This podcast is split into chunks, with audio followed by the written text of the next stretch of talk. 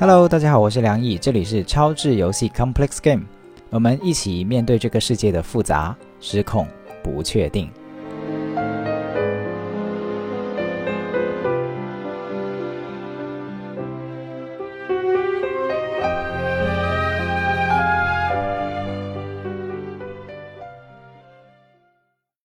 今天想尝试聊一个可能大家喜闻乐见的话题哈，就是跟择偶相关的话题。我们节目从来没有聊过择偶啊，其实挺奇怪的哈。我们的节目里面有非常多亲密关系主题，然后我自己也做亲密关系教育，所以这期节目我们特地的来聊一聊择偶这件事情里面的其中一个小问题，就是呃，把单纯作为择偶的条件，是不是有什么局限性呢？啊，为什么会聊这个话题？是因为最近跟一些朋友以及跟一些学员去聊天，聊到择偶条件的问题。就是一个人他选择自己的对象，选择跟什么人开始发生发展亲密关系的时候，就有一个词高频率的被提到啊，就是单纯。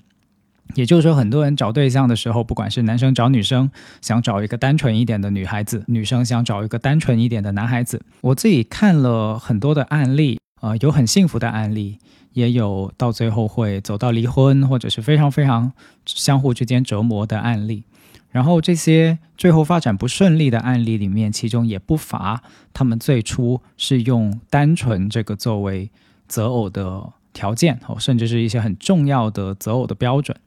那所以就呃让我去思考，以及一直以来其实都有这方面的观察。也想分享给大家，就是如果我们把单纯作为一个择偶的条件，那么可能有什么局限性？然后也顺带希望透过这期节目啊，对于单纯的一些讨论，折射出来关于我们在择偶的时候一些考虑的角度。其实不单纯是在谈单纯 这个问题哈，就不只是在谈单纯这个问题，而是谈我们透过一个择偶标准去把它拆解开来。然后看到我们到底怎么去看待择偶这件事情的啊？我们是不是有一些什么盲点？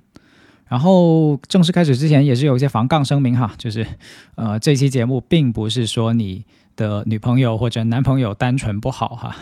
这个是真的要做一些防杠声明，因为我不知道在听的过程中有没有人会对自己对号入座哈，感觉到被冒犯。呃，我做的任何节目。都希望是给人带来以启发，但是不是每个人都会有这种感觉哈。如果你觉得听得非常的不舒服，可以换一个节目，换一个频道去追求你自己喜欢的、享受的事情就好了。一开始的时候呢，我会先举一个案例，呃，A 君他自己是一个被认为非常单纯的人，他的另一半在最初选择他做伴侣的时候呢，其中一个看中他的地方就是他很单纯。啊，A 君是个女孩子，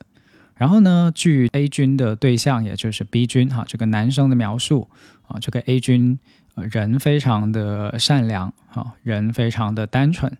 然后是个很阳光的女孩子哈，然后就觉得哎，这样的女孩子性格非常不错，然后就开始交往，然后到了谈婚论嫁的时候呢，问题就开始出现了，这个男方发现女孩子呢脾气非常不好。不好到什么程度？就是在聊一些重大话题的时候，尤其是关键话题的时候呢，很多的话措辞非常的伤人。用一个具象化一点的话来说，就是每一句话都像是有有一把刀这样子。这个问题甚至女方自己都是承认的。复盘他们最后关系走向破裂的时候，这个女方有说。说自己也不知道为什么特别的有攻击性，就是每一句话都像是一把刀子一样的，就戳在对方的最要害的地方。就是明明知道那个是对方最痛的地方，然后就要戳那个地方。最开始这个彼此都觉得哦，这个女生是非常非常的单纯，非常的温柔善良、善解人意。为什么会到了谈婚论嫁的时候就出现这样的问题呢？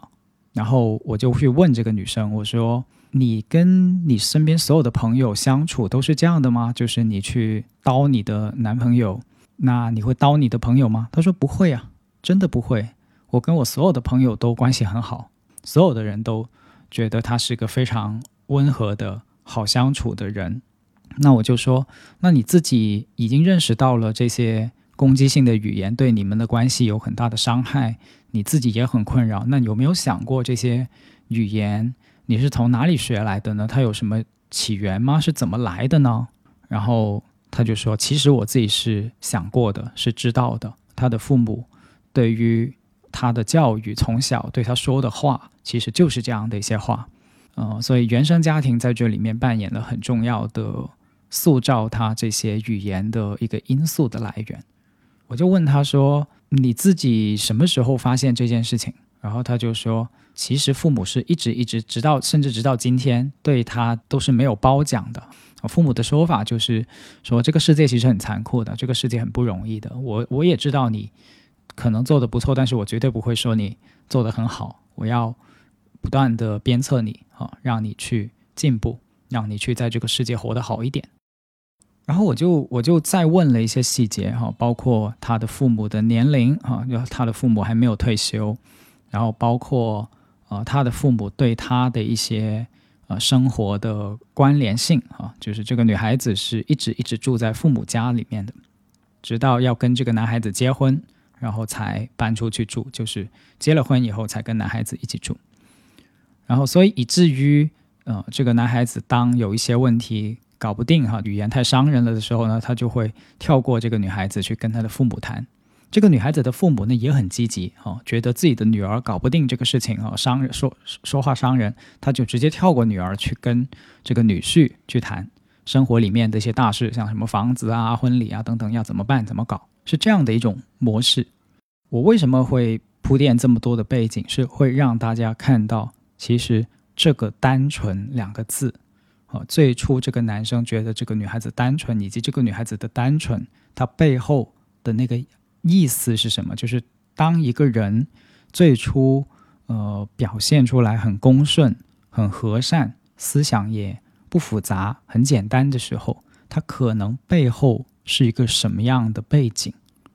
它并不意味着一个人在遇到任何的事事情的时候都会很和善、很好说话、很懂得沟通，完全不是这样。在这个案例里面，恰恰是极端相反。然后我进一步问下去，就发现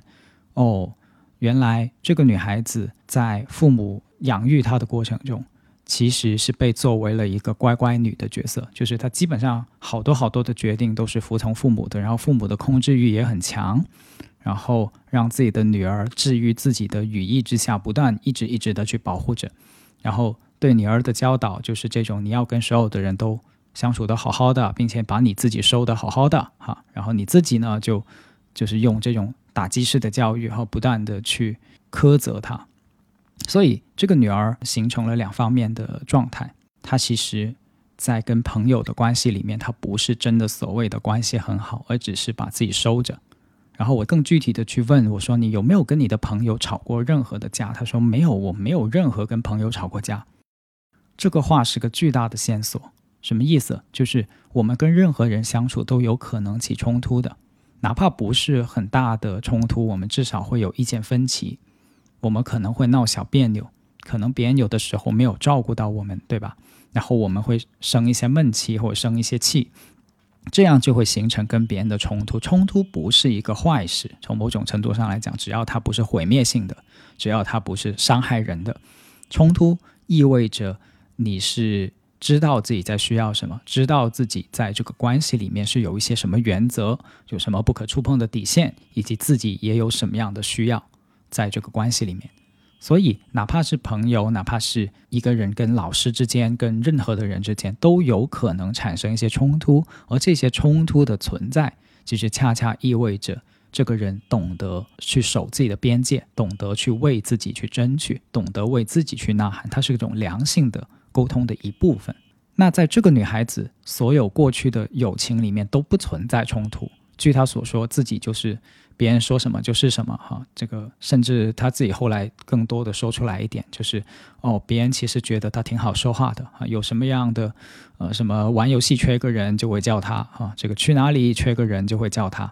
但是他说到最后，他自己认真想一想，其实自己并没有那么多的亲密的朋友。所以其实他没有跟别人建立很深的关系，也是因为他就是一个很好说话、哈怎样都可以的人。那到了男朋友这个时候呢，就是真的他进入一段亲密关系了，真的去面对一些生活里面重大的课题，像是什么买房子啊，呃两个人一起住啊，呃什么生育的问题啊，这些重大课题的时候，他退无可退了，所以他那个真实的自我、真实的为自己那个性格就要呈现出来了。但是那个自我是非常具有攻击性的，因为他已经退习惯了退让，退到退无可退了，所以在那些问题上，他就会呈现出很强的攻击性、很强的这种把刀插在对方身上的这个画面的这种话语就出来了。所以从某种程度上来说，你们会发现这是个很呃很值得同情的人。他的成长过程中没有发展出这种跟别人冲突的能力。以至于别人看起来觉得，哎，这是个乖乖女哈，很好说话，什么事情都很好说话，很和善。但是其实和善的背后是一般关系、一般事件上的和善。他到了切身的那些重大事件的时候，他的沟通短板、相处经验的匮乏就呈现出来，跟暴露出来了。这个是他自己成长的一个空白的部分来的。这个不是他性格多么坏。我再强调一遍，这期节目里面我们谈到的人的性格，我都不觉得是有所谓的好坏。我们的经历里面有没有一些空白的地方？我们没有过这些经历，跟别人吵架，或者是去深度沟通一些人生重大问题的经验跟经历的时候，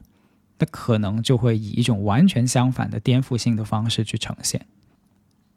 我用这个故事来开场。其实是希望让大家看到，如果我们只是带着说哦，我们用单纯去作为一个择偶的条件，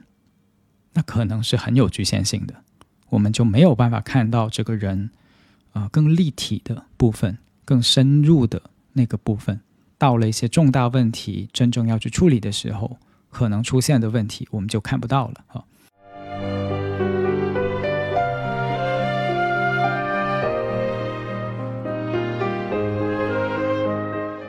那可是真的有很多人会以单纯去作为一个择偶的标准。我觉得，如果当我们这么去看事情的时候，或者说这样去择偶的时候，我们会忽略了一件什么事情呢？就是我我我先假设，就是真的有人他是很单纯，就是单纯的意思是他的社会经验很少，他涉世未深。所以它背后是有一个假设的，就是社会就像一个什么？这社会就像一个大染缸，哈。然后，如果我们接触了很多的残酷的现实、复杂的现实，那么人就会变得复杂，就像被污染了一样，哈。它它其实是带有一个对人性的假想的，就是我们原来是纯净的、纯洁的来到这个世界上的。然后呢，我们不断的接触社会，就是一个不断被污染的过程哈。所以，好的对象或者说好的人，那就是尽可能的少被污染的人，啊，是在这样的一个假设跟前提下面，所以我们有一个对于单纯的追求。所以，你都你都很难说这真的是一个择偶的标准，它可能是折射了我们对自己的自身的一种期许，就是我们不想被社会。污染那么多，我们不想被社会异化那么多，我们很想在我们的爱情里面放一些干净的东西进去。他他带了一点这样的憧憬跟期许在里面。可是我们说这样的想象，从某种程度上来说是非常片面的，因为社会除了是污染，这个假设不一定成立，对吧？它它除了给人以污染、给人以异化以外，它其实还有给人以经验。当我们说你要去找一份工作也好，或者是去经营一个企业也好，你需要积累大量的什么社会经验啊？随着你对社会接触的加深，其实社会就是世界嘛。你对这个世界的接触的加深，你对这个世界的复杂性的了解就会加深。这个复杂性是指你就会理解哦，人性有各种的复杂，万事万物也有各种的复杂，不是简单的非好即坏，非黑即白。这个就是我们智慧的增长的过程。就是我们开始知道社会的复杂跟世界的复杂，在这个过程中，人就会成长，并且我认为这不是坏事。如果我们说，哎，一个人越单纯越好，那也有可能是他的成长被延后了。乖乖女跟乖乖仔的特点就是父母替他们考虑了大量的人生的重大的议题，就像有一个温室啊，把他们保护住。其实到今天为止，很多父母对孩子的养育都是这样的方式，就是给他造一个温室，哦，最好就是一直一直供孩子念书哈，然后读完大学后，最后把他送进公务员队伍，或者说送到某个政府机关里面。好，因为连那个政府机关公务员也是一个温室，所以他的孩子就能一辈子在温室里面了，这不好吗？哈，这是很多家长的呃理想，因为在这样的情况下，孩子是最安全的，孩子是最可控的，孩子是最不受污染的，是这样的一种想象。那我不去评判这是好还是不好，可是它的直接后果就是它会延缓了或者延后了很多孩子的成长。就是很多的人在成长的过程中，如果他没有自觉到自己待在了这样的温室里面的话，那么当他真正要去面对一些社会难题的时候，他就会经历一个颠覆性的感受，就是哇，原来这个世界这么复杂，哇，原来这个世界这么险恶。啊，所以很多的那个大学生哈，在刚上大学的时候会有被骗，对吧？就是我们以前去做那些新生入学工作的时候，去做辅导员，其中一个最重要的工作之一就是教新生要防骗哈。这真的是个很很很不容易的工作哈，因为呃，新生一直都在念什么初中、高中哈。这个校初中、高中校园是被保护的很好的一个温室，但是大学相对来说，它的社会渗透会强很多，有很多社会脉络、社会关系可以渗透到大学里面。大学也相对的连接着更多的社会部门，就是说一个人开始进入大学的时候，会开始走出温室，开始要面对很多生活的实际的问题。但是有的人他会延后的，就当父母把他照顾得很好，把他所有的事情都包办了的以后，那么。他的这个自我成长的过程就会一直一直被延后，所以当这个被延后的时候，他就会呈现出他在跟别人谈恋爱的时候，另一方看起来就会觉得哇，这个人好单纯呐。但是也有一种可能性，就是他只是延后了成长，他只是因为被保护的太好，也就是说他还其实处于一个比较幼稚的状态。但是这个幼稚的状态不是永恒的，这个就是我第二点想跟大家谈的问题，就是一个人应该说任何人。都是会成长的，总是会成长的。所以，一些认为自己的伴侣非常单纯、非常简单的人，当他们长期的跟这个人谈关系谈下去，不是只是谈几个月哦，谈几年哦，进入了婚姻，开始一个十年、二十年的生活历程，他们就会在某个时候发现，哎，这个人开始变得不单纯了，开始变得有想法了，有各种各样的想法了。他就开始觉得，哎，天呐，那个你原来不是这样的，你变了。可是站在对方的时间线上，这是再正常不过了，并且这是很好的事情，因为他要往前走啊，他不能总是待在温室里面做一个小花朵，然后什么事情都是靠你去解决，或者是靠他的家长去解决。他有自我成长的需要，人是会觉醒的。所以在那个时候，他的伴侣可能就会很慌乱，哈，觉得，哎呀，他。不是原原来我心目中的那个非常单纯的像小仙女一样的一个一个形象，但是我们说任何人都会成长的，并且这不是坏事。任何人都有权利去理解这个世界是有很多的事情，有很多的复杂，人性是有很多面，任何的人都有这个权利，对吧？一个人一辈子都不去接触这些事情，某种程度上来说是压抑了他，跟跟剥夺了他的一些这样的机会，所以。我我们会看过很多人的善良，但是我们也有一个角度，就是我们会去问说，这些善良是被考验过的吗？当我们接触社会、接触各种各样的事情的时候，会被骗、会被欺负、会被羞辱等等等等，会经历很多很多各种各样的事情。那在经历了这些事情以后，我们还能保持善良，那个我觉得就是真的善良。所以善良不是傻白甜，我经常说这句话，就善良不是傻白甜，不是那种你没有任何经历的时候的善良，而是你有了很多经历，你有了很多的甚至是苦难以后，你依然选择善良的人性的部分，依然选择去对善良的人性敞开，依然不去做一个恶霸，依然不去欺凌别人，这些是真正的选择。是更为可贵的选择，是更高的一种人性。但是现在我们的择偶观不是这样去评价的。我们会发现，我们的择偶观是反过来觉得啊，一个人有很多的经历，哦，他有问题了，他有很多的经历。你看，你想想这句话，很多人脑海里面马上就有画面了，觉得啊，这个人很不单纯哦，他有过很多经历啊，他有过很多的，呃，那他一定有问题啊。甚至会产生这样的一种想象，是非常非常不公平的。就是一个人，但但我们反过来去问，好好想一想，就是如果一个人他没有任何的这种不单纯的社会经历，或或者说是他就白纸一张，但是同时我们又期待他要完成一个高质量的亲密关系，他去经营好一段婚姻，这可能吗？哦，一个一个婚姻或者说一个高质量的关系，它需要需要多少的去处理好多少的议题？啊，比如两个人生活啊，要租房子哈，怎么一起同居的时候处理大量的问题？然后比如说去旅游的时候怎么去租车？然后怎么跟老人家相处？跟老人家相处是很需要智慧的，是很需要能力的。那如果一个一直在温室里面成长的人，他他怎么跟老人家相处？当然，有的人是很有很有天赋啦，哈，我不排除，或者说从自己的父母身上习得了很多的相处的经验，但是也很有可能是因为涉世未深，所以做不好刚才我说的这些大课题，完全是可能的，对吧？好像我们的文化在暗示我们，如果一个人没有任何的情感经历，如果一个人没有任何的社会经历，他反而能够更好的进入亲密关系以及处理好亲密关系。这这这样的人就叫单纯，并且他成为了我们的择偶标准。我宁愿找一个从来都没有情感经历的人，我也不愿意找一个呃很多很多情感经历的人啊，因为觉得很多很多情感经历的人就不单纯了哈。我觉得这里面是有一些，甚至可以说称之为人性的阴暗面的，是不是？我们会暗自里觉得。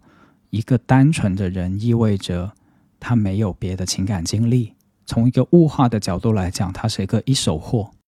所以这是一个很可怕的想法来的，就是处女情节就这么来的嘛。很多的人他受不了自己的女朋友，曾经谈过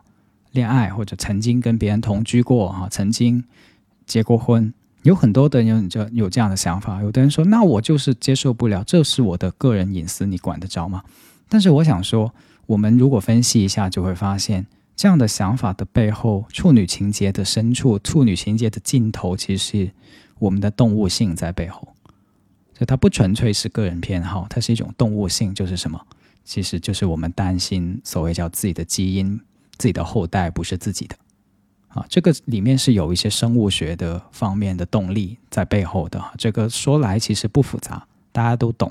跟情感没有什么关系，是跟繁殖有关系，和跟自己的基因散播有关系。它是一个动物性来的，它是一种，它也是人性的一部分。哈，我我不去评价它是呃丑陋还是先进还是落后，它就是我们呃人性的一部分。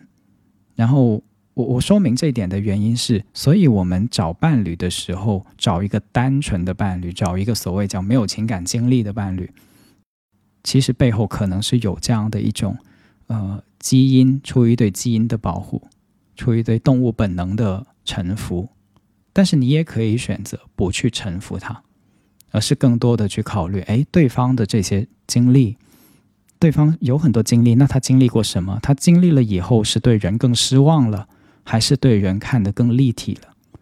他经历了以后是更挫败了，还是更珍惜了？他经历了以后是对人更失望了，还是对？人有更多的希望了，所以说到这个部分，其实是折射出来我们对文、我们的文化、我们的亲密关系文化里面，对于有情感经历这个事情是有非常大的偏见的。我们会觉得，哎呀，一个人离了婚很掉价，一个人谈过恋爱不成功，或者说谈过谈婚论嫁过，曾经谈婚论嫁过不成功就很掉价。我我只想说，这不是。真爱的一部分，它是我们原始冲动的一部分。我不想说这是封建糟粕哈，这个这样说很伤人的自尊。如果你有智慧的一点去看这个问题，你就会知道，这跟我们是不是真的在爱一个人是不相干的。爱一个人不是看他能不能给你生孩子，啊，当然有的人说我那我很介意，我很介意我的孩子是不是我的。你可以用很多的手段去。证明或者是保证，而不是给对方的性格贴一个叫单纯不单纯的标签，或者是就看他有没有谈过恋爱，这是很不公平的，对吗？所以，呃，当我们说单纯这个择偶标准的时候，其实是说我们的择偶文化里面有这样的一种，呃，强烈的价值取向或者强烈的偏见，就是所谓叫处女情节，其实是整个文化都在倾斜这种处处女情节。当然，呃，男生版的处女情节跟女生版的处理情节都有的哈，女生也可能很想找一个没有任何情感经历的男生哈，认为这样的男生会干净一点，会单纯一点。但是这样的一个。可能有背后有这样的一些原因。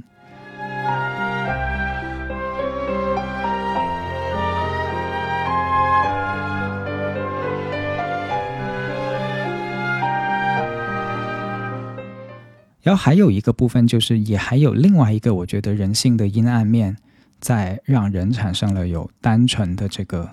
呃择偶标准，那就是可能我们会觉得一个单纯一点的人，其实是比较好支配的。啊，这个其实是蛮阴暗，但是又蛮真实的一个呃想法来的。在很多人谈亲密关系的时候，不知不觉的，其实会有这样的一种想法，就是我要挑一个呃比较乖的。这跟父母对孩子的期许，竟然可能是一致的，就是这个人不要给我整那么多的麻烦，这个孩子。麻烦越少越好，越是千言万语汇聚成一个品质，就是乖，对吧？乖就是听不听话，顺不顺服啊？他越听话越顺服，越好控制，他就越乖，对吧？那在亲密关系里面，也有的人找另一半的时候，其实内心深处是有这样的一把尺子的，就是去衡量啊，这个人好不好控制，这个人乖不乖，这个人能不能够被我所掌握。那当然，有的人说，那难道失控更好吗？哈，你你也不想找一个完全失控的另一半吧？诶，所以这里面就有一个度的问题了，或者说有一个，嗯，怎么去看待这件事情？什么叫做失控？就是他是失控到明天就会把你的钱都花光，或者失控到明天就会搬去另一个城市跟你彻底诀别，还是说他所谓的失控，只是他有一些观点跟你不一样？他有一些价值取向可能不一样，他有一些窗帘的颜色喜欢的跟你不一样，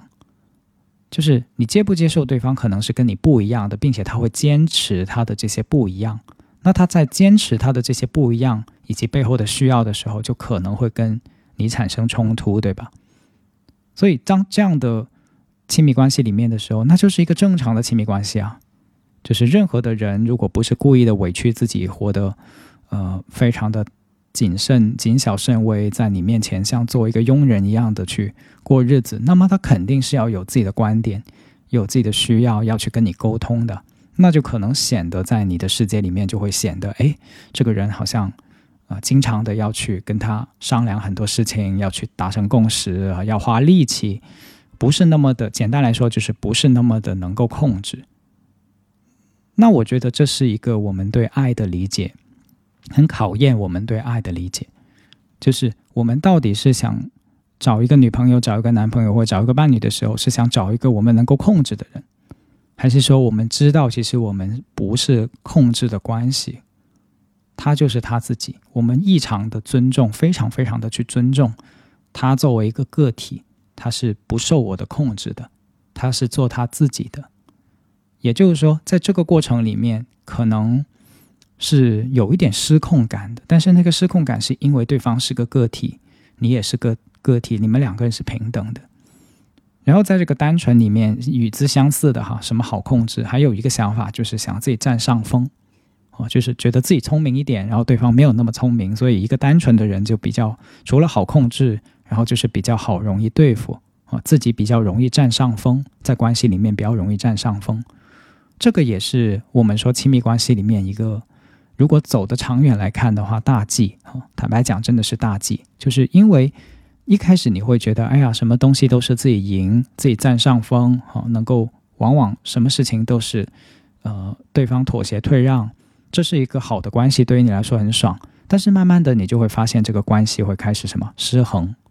啊，这个关系就会开始往失衡的这个方向走。那一个失衡的关系。第一，它就会有应力哈，就是会反弹。简单来说，就是一个一个一个弹簧一样的，你把它压到最低，它就会反弹回来。第二，就是如果一个不平衡的关系持续的失衡下去的话，那到最后就是什么？那到最后就是破裂嘛。啊，一个失衡的关系到最后就是破裂。所以一开始可能觉得很好控制，一开始觉得占上风，但是后面可能会反弹，并且到最后这个关系就再见了，拜拜了。因为对方不是你的玩物啊，对方也不是你的呃被你控制的这个佣人、机器人，也不是你的下属。所以一个关系的平衡的情况下，就不会是你不会想一个很单纯的人，然后经常要去可以被你所控制，为你所。呃，赢哈，然后他就过就很乖很顺的这样子，就你不会这样想，你会反过来想，哎，可能是他有他的特色，他有他自己的张扬，呃，甚至有的时候你会呃比不过他，呃，他甚至有些想法你不是一下子就能够看透，然后要经过很长很长时间的沟通以及去理解，你才能够嗯看明白。就是对方是内心有一些部分是，是对你来说是个黑箱，当然这对很多来说是有不安的感觉的。这恰恰就是亲密关系的其中一个很重要的秘密，就是你怎么去跟自己内心的不安感去相处，哦，怎么去理解对方的世界里面有一部分你一开始可能看不透，但是又不至于说深不可测到觉得哎呀，这个人的百分之九十我都不懂。哦，可能他不，你不懂他的地方，或者没有看透的地方是百分之三十。那个你没有看透的百分之三十，不就是他的可能性吗？就是他的呃人性的复杂美好，不都在那里了吗？如果一个人他简单到，或者说他在你的世界里面是可以把握到一眼就看透了所有的，那这个人是不是有点有点把自己局限住了呢？他的人生的很多可能性是不是也锁死了呢？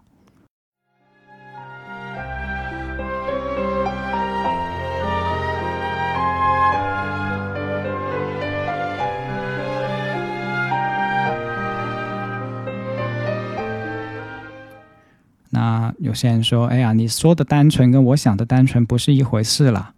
呃，我说的单纯不是这样子的啊。呃，诚然哈，每个人对单纯的定义可能都不同哈。然后你一整集节目听下来，你也可能觉得说，哎呀，我就觉得我的另一半很单纯，但是我觉得他跟你所描述的完全不一样，这是完全有可能的哈。啊呃，当我们去讨论一个词语的时候，有的可能真的定义很不同哈。所以我只是在我的理解里面去做出一些讨论哈，并不是去要去指责你的。呃，另一半或者指责你本人啊，你依然可以保留单纯这个品质，并且有自己的定义。为什么会产生这种现象？就是好像我观察了一下，很多很多的人真的会认为他喜欢的人是很单纯的，但是我发现可能不是事实，它只是一个滤镜。有的人会说，呃，那你们家委员长不是很单纯吗？我有听你节目啊，这个委员长上了好几期节目，我特别喜欢他，特别单纯啊。那你这期节目不就是自己打自己嘴巴吗？哈，那我我我是真的认真想了一下这个问题，就是是的，在我的世界里面，他好像依然保有单纯这个品质，但同时，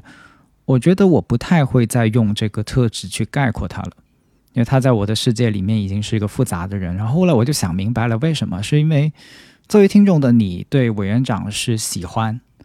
而我对委员长是爱。啊，这个就是区别。呃，虽然听起来很很狗粮哈，但是事实上是这样，就是喜欢跟爱，我觉得是非常非常不同的层面。你可以很喜欢一个脱口秀演员，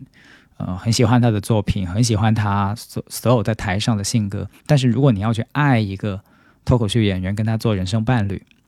那么他生活中会有非常非常多的细节要跟他去相处，他有非常多的过去。所以，对于一个爱人来说，你不是爱他的一部分，你是爱他的全部。啊，我还是拿这个《倚天屠龙记》里面的张无忌、周芷若来说好了。哈，举这个例子来说好了，就是张无忌其实没有准备好去接受周芷若的全部的。啊，在他的理解里面，周芷若至少在呃小说里面大部分的内容，它呈现的都是张无忌去喜欢一个呃。纯洁的少女版的周芷若，他希望这个纯洁的少女版的周芷若能够保持一辈子。但是这是他非常对人性的简单的想象哈。事实上，周芷若不是，对吧？她是船夫的女儿，然后，呃，自己的父母被援兵杀掉了，这个是最初的故事情节。然后张三丰救了她，然后后面他整个长大的过程其实是灭绝师太去把他养大的，所以灭绝师太是他真正意义上的既是父亲又是母亲，是他的原生家庭。在这样的环境下长大的一个周芷若，他内心是有很多的压力，也有很多的空洞的啊。但是张无忌是没有发现这些，也从来没有去想过这些。一个内心有空洞的周芷若，一个顶着压力山大，就是灭绝师太后来就死了嘛。他死之前逼这个周芷若去发誓，怎么怎么为为父母报仇，怎么怎么样光大峨眉派，怎么怎么样的，一定要拿到屠龙刀里面的武武林秘籍啊等等。这些其实成为了周芷若非常大的一些心理压力，也是促成他后来这个性格转变哈。不是一瞬间转变的，它是有轨迹可循啊！灭绝师太的很多给他的压力是在呃背后不断的发酵、发酵、发酵、发酵到最后，然后张无忌是他的一个救命稻草。在最初的时候，他认为张无忌可以去把他所有前面的这些包袱都接过来，并且打破，但是后来他一瞬间发现不是这样子的，张无忌没有把他纳入自己的人生版图里面。他不再是那个把他当成是自己世界里面唯一的爱护对象的这个无忌哥哥的时候，他就崩了哈，他的整个幻想就崩了。但是事实上，这个部分是周芷若整个人生里面很重要的一个性格动力以及人格发展的动力。其实说的这么学术哈，说白了就是我们每个人都有自己的过去啊，也有这些过去所包含着的自我。你的爱人是不可能不触碰到你的这些自我的，因为你要跟他过一辈子啊。如果这个人是你的终身伴侣的话，就像委员长，我要跟他过一辈子，我不可能不触碰到他。除了在节目里面呈现给大家的这些天真、这些活泼、这些可爱以外，另外的那些部分，我不妨称之为复杂的部分，但是我不觉得那是不好的部分。所以在亲密关系里面，其实我们在不管是择偶还是相处，还是最后决定婚姻的时候，这期节目也带出来一个话题，就是我们谈的是单纯，但是其实我们真正想谈的是与之相对应的复杂，也是我们这档超值游戏说这个陪大家面对复杂、失控、不确定的那个复杂。就是复杂，在我这里不是一个贬义词，它是代表着我们人性有厚度的一个很重要。当我们在相知、相识、相爱、相处的过程中，会。有机会能够去相互看见和相互疗愈的部分，我把这个部分叫做人的复杂性，也就是人透过经历有各种各样的来源，我们来源于可能一些原生家庭的创伤，也有可能是我们长大过程中，比如在校园里面有受受过校园欺凌，对吧？哪怕他才华横溢，但是他与人的相处的过程中没有得到过很多的承托跟宽宽慰。我们都有可能形成一些我们内心的空洞或者内心的脆弱，而这些脆弱恰恰是爱的很重要的理由啊！因为如果一个人什么什么都好，我们不再需要任何人的话，呃，这个人就会成佛了，对吧？我们就不需要爱人了。恰恰是因为我们有这些复杂性，呃，有这些需要，有这些渴望，所以我们也成为了被爱的人，成为了一个可爱的人，就是可以被爱的人。我简称为可爱的人。如果我们再从呃这些武林人士哈，就是金庸小说里面的人去看的话，呃，郭靖和黄蓉好像一开始也是这种单纯对单纯的，或者是至少在黄蓉的心目中哈，郭靖是个很单纯的人。如果你细细的去看这个小说里面，黄蓉也不只是把郭靖当成一个简单的人去控制、膜拜、去撒娇，不是的。他对郭靖的复杂性是有很多的看见跟包容的，啊，他知道郭靖来源于一个怎么样的成长环境，所以可能有哪些哪怎么样的性情，可能有什么样的脾气，可能有怎么样的局限性，所以他对他的靖哥哥不是这种就是崇拜的眼神，他除了这个崇拜的眼神以外，他还留了很大的一部分去看见说，哦，这个郭靖在这样子的情况下做出这个反应，哦，这个很正常。黄蓉对这个部分的想法就是：第一是兜底啊，就是自己这么聪明啊，对人看得通透很多。于是呢，我就作为郭靖的兜底啊，我不戳穿郭靖，也不跟他对着干，但是我帮他兜底。同时，他对郭靖的很多的做法是包容的，他不会当面的去怼他，或者是当面的去让他难堪。所以这个部分就可以看出黄蓉对郭靖的态度跟张无忌对周芷若的态度是非常非常不一样的。一个是我已经看见你的深度，已经看见你的复杂性了，那我接纳这些复杂性，也陪伴这些复杂性去成长。啊，郭靖后来也有也有不一样啊，他也不是最初的遇见黄蓉的那个状态，他也从黄蓉身上学到很多。然后，呃，可是张无忌就不是哈，我们会看到张无忌在整个作品里面，其实他的性格成长很有限，然后他也没有看到，呃，不管是周芷若还是赵敏，啊，他最后选择了赵敏嘛。但是很多人到最后，其实从一个社会人的角度是不太看好张无忌跟赵敏的这个关系的，啊，是因为。呃，在张无忌跟赵敏的这关系里面，赵敏对张无忌很了解，但是张无忌对赵敏始终是很不了解。所以张无忌对赵敏的这种喜爱，不得不说是还是谈恋爱层面的那种喜爱，还不是那种要把对方纳入自己人生的整个想法里面的那种那种爱。在做至少在《倚天屠龙记》里面是没有呈现出这种深度的爱的。啊，用今天的电视连续剧的话来说，就是女。女就是赵敏是女版的这个霸道总裁，在推动着张无忌对她的情感需要，而不是张无忌自己主动选择，跟在性格成长了以后看到赵敏是个什么样的人，然后全部去接纳她，然后也乐见赵敏的个人成长，没有这些部分好吗？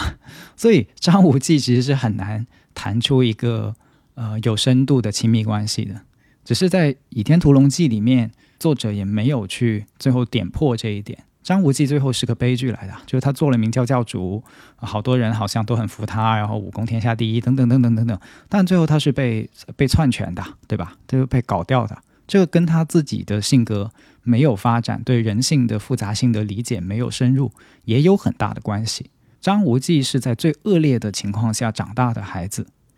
啊，他受尽了磨难。父母双亡就不用说了，对吧？后面的各种各样的苦难磨难，可能这个也是他自己的原生家庭，就是他就是没有原生家庭，对吧？那他的原生家庭其实还挺古怪的这个结构。但是这样子长大的人，他的内心是有很大的需要的。所以相比起来，周芷若对张无忌的这部分的了解跟接纳也是不存在的啊。他希望张无忌做他的无忌哥哥，但是赵敏就不一样，相对来说，赵敏比起呃，周芷若可能这也是为什么张无忌最后选了赵敏不选周芷若的原因，就是赵敏对张无忌的这部分的苦难跟脆弱，呃，他至少是接受的，他不是说硬逼着张无忌哥哥去演一个大英雄，去演一个毫无弱点的，呃，站在武林顶端的人。赵敏对张无忌没有这个要求，也没有这个幻想，他能够接受武功天下第一的张无忌，哦，是他的人。但是你可以发现，在这两个呃选项里面，如果你是张无忌，可能你也会选会会选赵敏，而不是选周芷若，因为周芷若对你的个人成长以及对你整个张无忌自己的人生安排来说是没有想法的，其实是没有想法的，他没有想过怎么样去爱你的本人，而是希望得到你的爱啊，得到张无忌的这种对自己的呵护之爱。所以，张无忌跟周芷若两个，呃，其实在内心都有巨大空洞的人，啊，如果没有相互看见，也没有相互相处填补的意愿以及意识的话，那么我们就会说，这部分的复杂性没有被看见，这个这部分的人性深度没有被看见的话，那么亲密关系就很难进行下去，亲密关系就很难走到深处啊。所以这期节目其实是想。谈这样的角度啊，我我举了个啊，呃，我不是金金庸的解读迷哈，希望我刚才那段解读没有冒犯到一些人对于啊金庸作品的想象哈，以及如只是举个例子哈，你你就按我举的例子的思路来说就好了哈，嗯，来想就好了哈。所以千言万语汇成一句话呢，就是你可能喜欢对方的单纯，但是你会爱对方的复杂。然后，所以这期节目前面我们一直一直在提到的，其实是想折射出一个，就透过单纯这个择偶标准去折射出我们对人性的深度的想象可能是匮乏的。至少在主流文化里面，我们对亲密关系里面的人的呃经历的想象，它是偏负面的。就是一个人经历越多，他越不好；一个人有越多的社会经验，他越不好；一个人有越多的呃，可能是野心、想法、憧憬、要求、呃追求，都是不好的，都是不安定因素。可能我们的关于单纯的择偶标准里面，其实暗含了这样的一些含义，它是可以被反思的，它是可以被觉察的，以及当你知道了这些以后。我就祝福大家可以更自由的去寻找伴侣，以及被别人所认识。呃，不管你有多少的经历，不管你对世界了解的多少，你对于世界所有的这些复杂性，嗯，不单纯的部分，积累的观察也好，积累的痛苦也好，积累的心酸也好，嗯，最后都会成为你更爱这个世界，或者更被这个世界所爱的理由。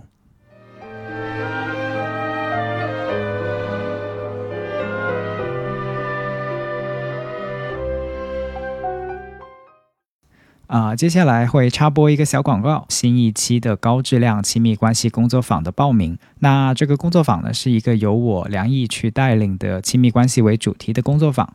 那不管你是母胎 solo 单身状态，还是已经在一段恋情里面，又或者已经进入到婚姻里面，都非常适合参加。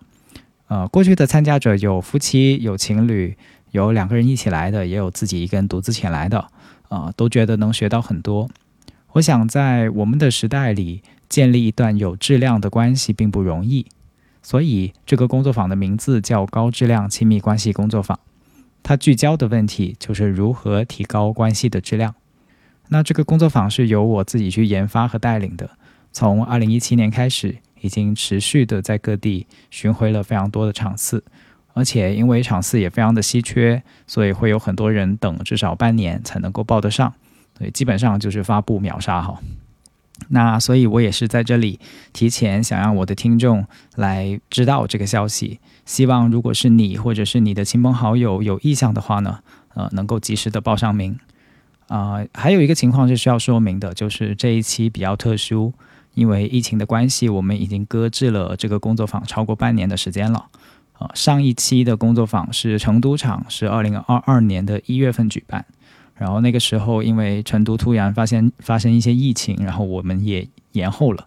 所以这一期我们就只会开设广州场，哦，只会开设广州场有三场，然后有其中两场是一定会开的，然后第三场是视乎于情况，呃，看要不要加开哈。然后分别会有国庆期间的场次，以及一个非国庆期间的场次。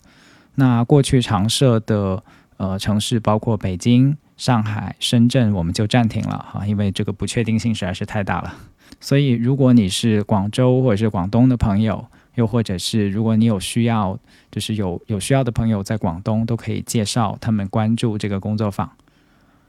我们经常说，呃，如果父母有岗前培训就好了，不是每个人都会做父母。但其实，父母的岗前培训是亲密关系，因为现在的亲密关系就是未来的原生家庭。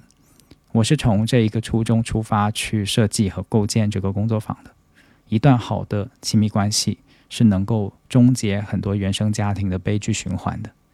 啊！所以希望你鼓起勇气去学习亲密关系，收获高质量的关系，自己去享受，也惠及到我们的下一代。那更多的详细的往期资料呢，我会放在收录里面哈。就是整个工作坊详细的内容介绍以及报名的渠道都会放在公众号的那篇推送里面。希望在工作坊遇见你，有很多人真的是在从这个工作坊开始去开启一些很重要的练习、很重要的觉察啊，甚至是呃开始接触非暴力沟通等等。然后也祝呃每一个人能够跟你的爱人以及跟你自己建立高质量的亲密关系，因为我们。哪怕是单身，然后也有一个很重要的需要去建立亲密关系的人，那就是我们自己。祝福每一个你，希望在工作坊遇见你。我是梁毅，我们下一期再见，拜拜。